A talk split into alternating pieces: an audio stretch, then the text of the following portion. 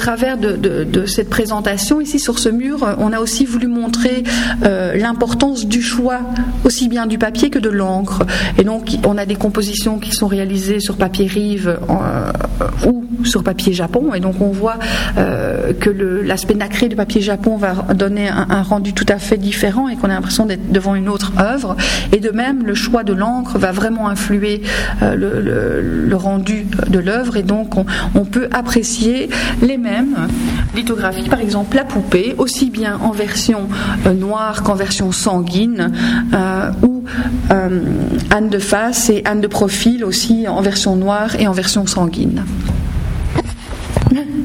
Alors ici, dans la vitrine, on, redécouvre, on découvre les catalogues qui ont été publiés à l'époque, les catalogues donc du bateau Lavoir, et qui étaient à nouveau imprimés chez Mourlot. Donc ce sont de véritables lithographies, de véritables petits objets, euh, des, petites merveilles. Hein. On a vraiment le souci du travail bien fait de l'époque qu'on retrouve.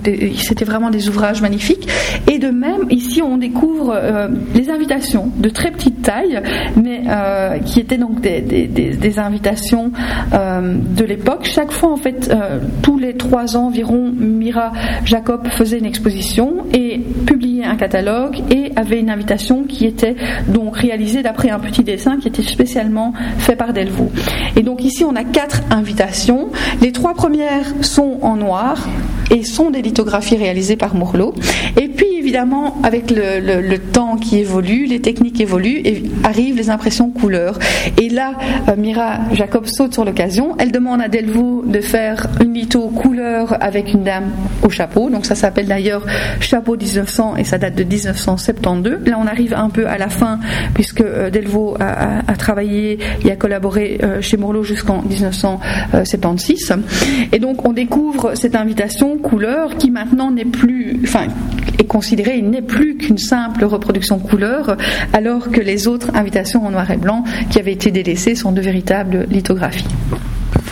Alors ici, de, toujours euh, en présentation, une vitrine consacrée à Mira Jacob, puisqu'on découvre l'ouvrage, le fameux catalogue Paul Delvaux, œuvres gravées, qui est l'ouvrage qui reprend toutes les lithographies euh, et également toutes les autres œuvres gravées euh, eau forte que, que, Delvaux a réalisées grâce à Mira Jacob. Et dans cet ouvrage, qui est de nouveau un bel objet, hein, vraiment un livre d'art, on avait non seulement donc, la fameuse couverture, qui était une véritable lithographie, mais à l'intérieur de l'ouvrage, il y avait également une litho euh, qui, euh, qui était euh, offerte en fait à l'acheteur qui se procurait ce livre.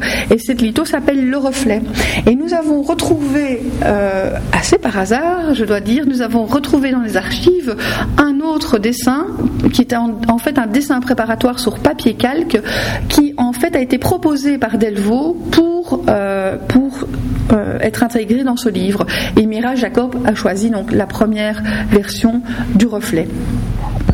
Donc toujours avec euh, la thématique du reflet sont exposées la lithographie euh, L'éventail de 1968 et la plage de 1972 où on découvre les fameux miroirs de Delvaux qui, par exemple, pour l'éventail est un miroir sur Alice puisque c'est une femme nue qui tient un éventail dans sa main, se voit euh, dans le miroir habillée d'une robe de dentelle. Dans la plage, on découvre plutôt un miroir qui a l'air d'être plutôt euh, vide, donc ouvert sur euh, peut-être un autre monde. On, ne comprend pas très très bien en fait ce qui se passe. Ça laisse place donc à l'imaginaire, à la surréalité de Delvaux. Et puis on, va maintenant dans la thématique euh, de l'Antiquité. Au travers donc cette, lithographie, Le bout du monde de 1968 nous amène, nous convie euh, justement à, cette thématique euh, de l'Antiquité, puisqu'on a ces, ce cortège de, de je ne reviendrai plus sur le nom de ce cortège de, de cariatides. De cariatides, merci. Voilà, qui, qui nous convie donc à, à aller au bout du monde. Et ici, on, illustre très très bien à, nouveau l'Antiquité avec un magnifique tableau qui s'appelle Pompéi de 1976. Et on retrouve justement cette thématique, le lien entre œuvre peintre et œuvre gravée, et donc qui accompagne le tableau, ou plutôt qui accompagne la lithographie? On peut se poser la question qui accompagne qui? On a une lithographie qui s'appelle les Pompéiennes, et on découvre que c'est en fait un détail du tableau euh, des Pompéi, donc deux femmes qui, qui sont très proches, on a presque l'impression qu'elles vont se murmurer un secret, et on découvre donc la lithographie, un dessin extraordinairement recherché dans un carnet de croquis du peintre, euh, et puis euh, le tableau.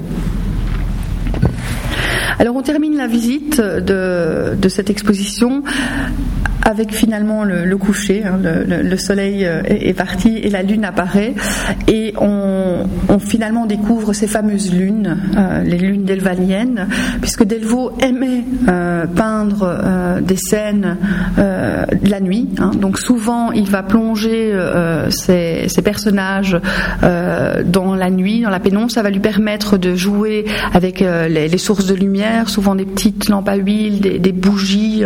Il va pouvoir jouer avec euh, les, ombres. Et donc ici, euh, sur ce mur, ce dernier mur, sont présentés donc toute une série de lithos où on, découvre vraiment que la présence de la lune est tellement importante qu'elle en vient un personnage presque principal euh, de la scène. Et une de ces lithos s'appelle justement La Nuit de 1975. Et donc ici se clôture ce premier paragraphe, ce premier volet de l'œuvre gravée du peintre. Et donc, euh, on, a terminé le volet sur Mourlot. Maintenant, nous arrivons dans une salle qui est en fait Preview Part 3, donc toujours dans cette même dynamique de pouvoir donner un aperçu aux visiteurs pour les allécher sur ce qui suit. Euh, nous présentons dans cet espace donc la crayon, euh, la manière de crayon qui en fait va dériver de cette technique, le vernis mou, qui est la technique qui est la plus proche vraiment du rendu du crayon, puisque il s'agit d'une plaque de cuivre sur laquelle on met un vernis mou donc très sensible. On y pose une, feuille très légère, très fine, et là, Delvaux va dessiner avec son propre crayon, vraiment, euh, comme il dessine un dessin normalement. Et euh, donc on enlevera la feuille, euh, ces feuilles qui ont été gardées précieusement par Delvaux, et pour la première fois, donc, nous les exposons associés donc en rapport, en les mettant en rapport avec les œuvres finales, donc les vernimaux. Euh, on se rend compte à, l'opposé de la litho où parce qu'il y a justement l'intermédiaire du lithographe qui reporte, donc c'est un papier report qui reporte le dessin sur la pierre, le dessin de Delvaux correspond à la litho. Par contre, dans les vernis mous, le dessin est fait d'une certaine manière et le vernis mou est en fait l'image miroir de ce dessin qui parfois d'ailleurs posait quelques soucis pour le peintre, souvent dans les dates où il devait écrire en fait à l'envers. Alors ici, euh, on est euh, devant la première, euh, le premier vernis mou qui est exposé. Donc c'est une preview, il y a très peu de choses qui sont exposées, mais ce qui est frappant en fait au travers du peu de choses qui est montré, c'est que premièrement, on est devant un, un vernis mou qui s'appelle La Lanterne, et c'est à nouveau deux personnages féminins qui sont très proches, qui se parlent, et là on est directement on se rappelle les deux amis de Delvaux, qui est une de ces toutes premières lithos. À côté de ça, nous avons euh, le vernis moulé Dioscure, et à nouveau, il est accompagné d'un tableau de 1982 des Dioscures, et on, donc on peut apprécier le tableau, le dessin original qui a servi pour le vernis mou, et le vernis mou qui est l'effet miroir évidemment et du tableau et du dessin.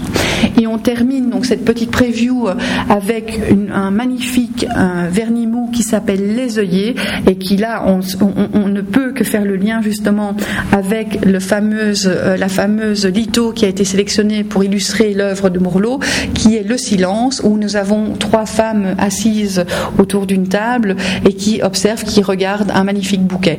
Ici, euh, il y a, pardon, dans la litho, il y a deux femmes et dans le Vernimou, ce sont en fait trois femmes donc qui sont assises autour d'une table et qui observent un magnifique bouquet, des œillets.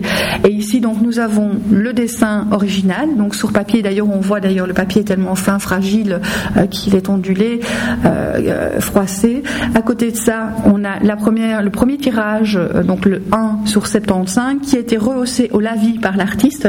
Et à côté de celui-là, un 10, donc le tirage 10, numéro 10 sur 75, où là, Delvaux l'a rehaussé à l'aquarelle.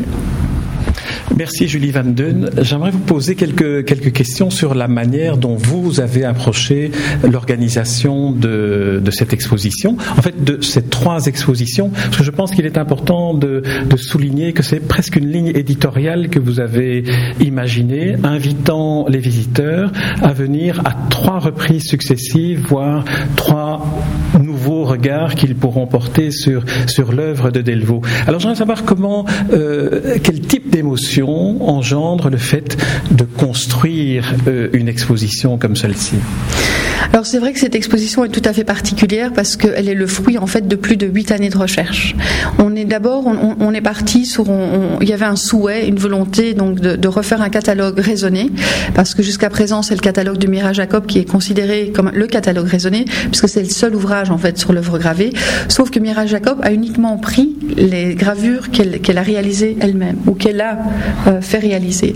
Et donc euh, on, a fait des recherches. Donc pendant plus de huit années, on a fait des recherches au sein de nos archives, mais aussi on a pris contact avec différents protagonistes et on s'est rendu compte que l'œuvre gravée de Delvaux était bien plus riche que ça et qu'il y avait beaucoup d'autres choses qui avaient été faites avant Mira Jacob, pendant Mira Jacob, après Mira Jacob. Et donc on a en, fait on a amassé toutes ces informations et le souhait était donc quand on a en fait on pensait d'ailleurs qu'on avait tout, hein, on, avait tout, euh, toutes les informations et encore l'année dernière nous avons retrouvé une œuvre que nous ne connaissions pas donc il y a encore des surprises. Euh, mais nous avons donc amassé toutes ces informations qui donc sont la base du catalogue raisonné, hein, du nouveau catalogue raisonné qui on l'espère va sortir à la fin de cette année. Et donc on, avait vraiment la volonté de dire, mais on va accompagner la sortie du catalogue raisonné avec une exposition. Et bien vite, on s'est rendu compte que malgré qu'on consacre une grande partie euh, du musée euh, à cette exposition, elle ne serait pas assez grande pour tout montrer. Et il y avait vraiment le souhait euh, de tout montrer. Alors évidemment, c'était un peu dangereux parce qu'on pouvait lasser aussi le visiteur de se dire, mais est-ce que ça vaut la peine de montrer toutes ces ces lithos. Euh, et, donc on a, en fait, on a, on, a fait des, groupes, on a regroupé, on s'est dit la, production de lithos, qui en fait c'est là où Delvaux a vraiment pris goût à, la gravure, à la technique en particulier de la litho, mais il a vraiment créé, il a été vraiment très, euh, très stimulé. stimulé et très actif. Il a vraiment réalisé de nombreuses œuvres. Donc on s'est rendu compte que c'est juste ça, c'était tellement conséquent qu'on pouvait en faire une exposition. Et en analysant donc de plus en fait, on, approfondit toujours les, matières. Parce que chaque fois qu'on observe une œuvre ou quelque chose, où on, se rend compte qu'il y a un lien avec une autre œuvre, ou qu'il y a quelque chose d'autre dans cette œuvre, etc. Et finalement, ce sont les œuvres elles-mêmes qui ont commencé à nous raconter une histoire. Et donc, c'était à nous à la mettre en, musique, cette histoire. Et donc, c'est pour ça qu'on a décidé donc de, réaliser euh, un volet sur Mourlot. Et au travers de, de cette exposition, là, donc, est compter l'histoire des thématiques de Delvaux qu'on retrouve dans son œuvre. Après ça, il y avait le volet et tout ce que Delvaux a réalisé d'un point de vue littéraire, donc les collaborations littéraires. Et là, on est plongé vraiment. Euh, ça nous rappelle que la, finalement la, gravure, l'estampe euh, vient est un dérivé euh, de, la littérature, des illustrations de littérature. On demandait aux, artistes d'illustrer des ouvrages, et puis les artistes se sont appropriés cette technique pour finalement l'utiliser pour diffuser leurs propres œuvres. Et donc, de même, ça s'est passé de la même manière pour Delvaux, parce que dans un premier temps, c'est son ami Claude Spack qui lui demande d'illustrer ses ouvrages. Après, euh, Delvaux euh, va s'approprier euh, ces techniques pour s'approprier un peu le conte de certains auteurs, etc. Et donc là, on, est on, dévoile une autre histoire qui est tellement riche qu'il a fallu en faire un seul volet. et là, c'est le volet qui va s'ouvrir en 2017. Voilà, en 2017, et qui est donc un volet qui reprend en, les, grandes parties, les grands thèmes de cette exposition donc vont être euh, les collaborations avec les trois plus grands euh, auteurs, donc Franz Hellens, Alain Robbe-Grillet, Paul Éluard, Claude Spack et Meurice, Jacques Meurice. Mais à côté de ça, on va euh, en dévoiler, montrer des ouvrages tout à fait inédits et des collaborations tout à fait surprenantes. Et donc on termine le dernier volet à nouveau et finalement comme un petit peu on se rend compte quand on observe la peinture, le travail de Delvaux, qu'il y a vraiment une continuité et qu'on Delvaux euh, la vie de Delvaux et son travail ne forment qu'un et ça forme un cercle. On revient aux choses, on revient à l'essentiel. C'est exactement ce qui se passe avec Delvaux, euh, puisque dans son œuvre gravée, puisqu'on va découvrir au travers donc du dernier volet qui est consacré à sa dernière création euh, graphique, euh, qu'il va revenir aux mêmes thématiques, qu'il va revenir à ses vieux amours et qu'il est toujours habité par les mêmes rêves. Alors ces expositions temporaires se, sont organisées à l'intérieur du très beau musée d'Elvaux qui se trouve à Saint-Idesbald. Euh, quel, quel, est votre, votre lien à vous avec euh, Paul Delvaux à travers votre papa Charlie Van Deun qui est le, le créateur en quelque sorte de, de, la fondation qui était très proche de, de Paul Delvaux? Est-ce que c'est de cette filiation que, que vient cet enthousiasme que l'on sent chez vous et cette curiosité qui semble ne jamais pouvoir s'assouvir? ouvir. Alors c'est vrai, je peux peux pas nier qu'il y a un lien affectif qui est très fort, euh, mais malgré tout, j'essaie d'être le plus objectif possible. Euh, c'est d'ailleurs pour ça que je pense qu'à un certain moment dans ma vie, j'ai dû prendre euh, de la distance parce que venir d'une famille comme ça, ça ne peut que, que, vous marquer. Et donc c'est pour ça d'ailleurs que c'est très étrange et même marrant, mais j'ai fait mes études d'histoire de l'art aux États-Unis. Et au départ, je ne comptais pas vraiment faire des études d'histoire de l'art parce que j'avais dit à mes parents, mais finalement, que c'est vraiment ce, que j'aime euh, Je connais l'art parce que c'est ce que je connais depuis toujours. Vous me trimballez dans, les galeries depuis que je suis petite, donc euh, et c'est là où un, jour ma maman me dit, mais là j'étais à Londres à l'époque, elle me dit, mais qu'est-ce que tu fais les week-ends? Je dis, ben, je vais visiter des musées. Et elle me dit, on est là, on te conduit, etc. Et donc c'est vrai que quelque part ça, j'ai eu un certain déclic. Euh, et puis voilà, donc la, la, vie a voulu que je fasse des études à l'étranger, ce qui m'a permis vraiment d'avoir, je pense, une certaine objectivité et aussi un regard sur les choses. Et donc ça, c'était vraiment, je pense, très souverain à la limite pour moi. Et quand je suis revenue, euh, mon père donc souhaitait que, que je revienne pour, pour euh, mettre du sang neuf, comme il disait, dans, cette fondation, ce musée. C'est vrai que je suis revenue plein d'enthousiasme, d'idées. Euh, et alors, il y a eu un peu le conflit des générations. Euh, mon père était une personne qui était très protectrice. Et donc, par exemple, toute la correspondance intime entre Tam et Delvaux, c'était quelque chose d'extrêmement euh, intime, personnel. Euh, on ne pouvait pas montrer ça. Et donc, il a fallu euh, quand même un certain temps pour que je puisse faire comprendre à, mon père que Delvaux, malheureusement, ne nous appartenait plus, ne s'appartenait plus, qu'il appartenait au monde artistique. Et donc, progressivement, mon père m'a laissé du lest et m'a laissé faire les choses. Et donc, ici, dans ce musée qui, comme vous le dites, est tout à fait particulier parce que c'est un musée qui nous a été légué par le peintre et on sent tout l'amour euh, qu'il a, qu'il a eu et qu'il a donné euh, dans, dans son œuvre et dans la création de ce musée. Il disait d'ailleurs, c'est le, le soleil de mes vieux jours. Et donc le grand challenge pour moi, euh, pour notre équipe actuellement, c'est de moderniser, d'actualiser ce musée, de le rendre encore plus vivant avec les techniques modernes, tout en préservant toute la sagesse et la nostalgie et, et, et cette atmosphère tout à fait atypique qu'on sent dans, son musée. Quel souvenir conservez-vous de la, de la personne d'Elvaux que vous avez côtoyé étant petite fille, jeune fille euh, euh, quel, quel, souvenir personnel gardez-vous de lui Ou peut-être une anecdote qui décrirait la, la façon d'être de, de ce grand peintre? Alors, malheureusement ou heureusement peut-être, je pense qu'à l'époque, je ne me rendais pas compte qu'il était une personne si euh, si extraordinaire, hors norme. Euh, déjà parce que lui-même, je pense, ne s'en rendait pas compte. Il était humble, mais incroyable. Il était vraiment extrêmement humble. Et donc c'est vrai que moi c'était plutôt mon grand-père parce que les, circonstances de la vie ont fait, et c'est ça vous décriviez cette relation tout à fait particulière que mon père avait avec lui. Euh, Delvaux n'a pas eu d'enfant parce qu'il a retrouvé l'amour de sa vie bien trop tard. Euh, et mon père n'avait pas eu de père parce que pendant la guerre son père était parti. Et donc euh, finalement, euh, comme à l'époque les petits garçons généralement on les mettait dans les pattes des hommes parce que c'était aux hommes à éduquer les petits garçons. Euh, on a un peu euh, voilà, poussé euh, mon père vers Delvaux et mon père était admiratif de cet homme qui, qui créait des choses magnifiques, qui était tout le temps dans son imaginaire. Et, donc, c'est vrai que tout ça, ça m'a marqué, c'est certain.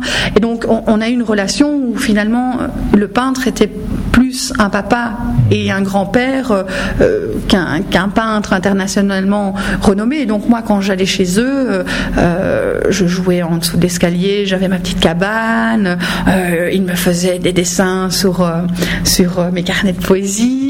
Euh, par exemple, ici, c'est assez euh, une petite anecdote. Euh, c'est on a refait l'inventaire il y a assez récemment et on a retrouvé au dos d'un dessin de Delvaux ou peut-être au dos d'un de mes dessins d'enfant un dessin de Paul Delvaux. Donc, qui a dessiné sur la feuille de qui? Oui. Et donc voilà. et c'est vrai que quand j'ai vu ça, j'ai rigolé parce que je me dis mais il ne savait pas me donner une autre feuille parce que probablement que c'est moi qui ai dessiné sur sur son dessin. Ça ne se peut pas autrement. et donc voilà. Donc je, j'en garde un souvenir extrêmement joyeux d'enfants qui aimaient aller chez ses grands-parents. Ils avaient des tortues dans le jardin, donc j'allais chaque fois donner des tomates. Et donc je garde tout ça. Euh, évidemment, une grande frustration de ne pas l'avoir connu plus tard, parce que maintenant j'aurais plein de questions. Et donc je découvre son œuvre comme vous, presque, j'ai envie de dire, parce qu'au fil des expositions, au fil de mes recherches, je découvre toujours d'autres choses. Et par contre, une chose que j'ai découvert quand même très rapidement, c'est que Delvaux est un personnage, non pas un peintre extraordinaire, mais un homme extraordinaire. Et ça, je pense, c'est vraiment, je pense, c'est de là que vient mon enthousiasme, c'est que je me suis rendu compte au combien c'était un sage. Et, euh, j'ai vraiment beaucoup de plaisir justement à défendre cet homme euh, qui n'aurait pas pu exister sans sa peinture, et sa peinture n'aurait pas pu exister sans l'homme non plus. Et donc, c'est vrai qu'il y a des artistes que j'adore en tant qu'artiste, mais que j'exègre en tant que personnage, en tant qu'être humain. Et Delvaux, je n'ai pas ça, et j'ai une admiration presque parfois même plus grande en, en l'homme. En, quoi était-il un, sage Vous utilisez ce, terme très précisément. Qu'avait-il dans, son approche des autres, euh, du monde, qui faisait de lui un sage? Mais ce sont des petites anecdotes qui m'ont été contées ou plus que, que j'ai pu peut-être les, vivre parce que je, ne m'en rendais pas compte à l'époque. Mais par exemple, je me souviens que mon papa m'avait dit quand il était jeune, il avait économisé pour s'acheter une lithographie ou une œuvre gravée de Picasso. Et il s'est rendu compte après l'achat que c'était un faux. Et mon père était vraiment très très triste. Et Delvaux lui a dit mais quelle importance il est aussi beau. Et donc c'est vrai, c'est extraordinaire. Et euh, et là, je l'ai découvert euh, au travers de, la vision de, plusieurs euh, interviews qu'il a réalisées. il dit, il parle de lui quand il est devenu aveugle. Et il dit évidemment, ce qui m'attriste le plus, c'est que je ne peux plus voir mes tableaux. Et donc c'est vrai que c'est tragique pour tout un chacun de devenir aveugle, mais peut-être encore plus pour un peintre. On lui enlève son outil principal.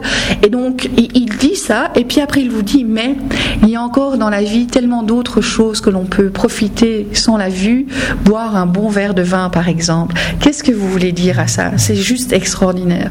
Et donc, souvent, euh, au travers de ce qu'il a pu dire, euh, au travers de ce qu'il a fait, euh, on se rend compte de sa grandeur. Chaque fois que je viens dans, dans, le, dans le musée Paul Delvaux à Saint-Idesbald, où je viens, où je viens souvent, euh, je conserve le, le souvenir d'avoir rencontré Paul Delvaux aveugle, qui se promenait dans les salles et s'approchait des groupes de touristes. Ce qui m'avait frappé, c'est que c'était des touristes japonais ce jour-là. Et puis il venait et puis il écoutait. Et ces touristes ne le reconnaissaient pas. Et donc il se mettait là à l'écoute de ce que dans une langue qu'il ne connaissait pas, on disait de ses œuvres. Et je trouve que c'est une, une, une image que je garde de lui et que je, j'aimerais partager avec vous. Est-ce que c'est un peu une image de Louis qu'on pourrait conserver? Oui, mais tout à fait. Mais encore une fois, ça revient avec le soleil de ses vieux jours. Il avait énormément de plaisir à venir dans ce musée. Il venait très fréquemment et, avec tout le naturel qu'on lui connaît, il signait, il dédicaçait les, posters, les, livres.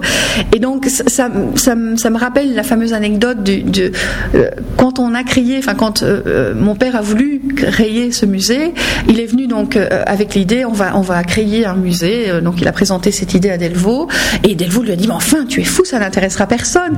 Et là encore, on se dit, allez, c'est incroyable, comme il est humble, voire presque naïf. Et donc, mon père a réussi à le convaincre, le musée a ouvert ses portes, euh, et c'était une aventure extraordinaire, euh, candide aussi parce que je pense que ni l'un ni l'autre ne réalisait ce qu'il faisait. Et Delvaux donnait, donc il se rendait compte qu'il y avait des visiteurs et il revenait. Ça c'est pour le musée, ça c'est pour le musée. Et puis très vite, euh, il, faisait des accrochages comme les cabinets de curiosité. Il y avait d'énormes tableaux, je crois qu'il restait un centimètre de chaque part, de part et d'autre de, la simèse. Donc tout était, il fallait exposer un maximum. Delvaux venait, il était Et, c'est vrai qu'on peut comprendre ça pour un artiste qui n'a qui n'a pas d'héritier et, qui est quand même attaché à, toute sa, production parce que c'est toute sa vie. Euh, il sait en fond de lui que son patrimoine va être pris en charge et va être protégé. Donc c'est vrai que pour lui c'était vraiment un, plaisir de se de se trouver dans, le musée et en plus de le voir évoluer parce que ça ça a été le, travail. Donc je, dis souvent l'œuvre de Delvaux est exposée ici, mais l'écrin dans lequel il était exposé est, est l'œuvre de mon père. Il a œuvré pendant 30 ans pour pour accompagner son oncle et pour créer la fondation et pour créer le musée. Et donc le musée, cette petite maison de pêcheurs qu'on aperçoit encore de l'extérieur, euh, est, est, à l'image aussi de Delvaux, de l'univers de Delvaux. Il faut un peu s'y plonger, le pénétrer pour y découvrir cette richesse. Et donc au musée, il faut en effet faire la démarche de venir, de revenir, euh, parce qu'il y a des gens qui disent ah oui, je l'ai visité, mais sachez que ce musée a énormément changé, puisqu'on est passé donc de cette petite maison de prêcheurs qui juste l'année d'après, mon père a dû faire un petit agrandissement parce qu'il fallait pouvoir montrer ce que Delvaux donnait. Euh, et puis après, il a fallu un, ils ont fait un grand agrandissement, mais souterrain, donc rien ne se voit vu de l'extérieur. Et donc il y a eu trois grandes phases de rénovation pour faire aujourd'hui donc le musée tel qu'il est, euh, qui est le plus grand musée euh, consacré à un artiste en, Belgique. Les gens ne se rendent pas compte qu'il y a plus de 1000 mètres carrés. Julie Van Den, c'est un plaisir, comme chaque fois, de vous rencontrer dans cet univers de Paul Delvaux que vous racontez si bien, que vous valorisez si bien. Et je ne peux qu'inviter ceux qui nous écoutent à venir éventuellement avoir, eux comme moi, le privilège de vous suivre dans une visite guidée comme celle que nous venons d'enregistrer et que je me réjouis de partager avec ceux qui nous écoutent. Merci Julie Van Den et rendez-vous très bientôt à Saint-Idesbald où se trouve cette fondation Paul Delvaux et ce superbe musée à. Merci Julie Van Den. Merci.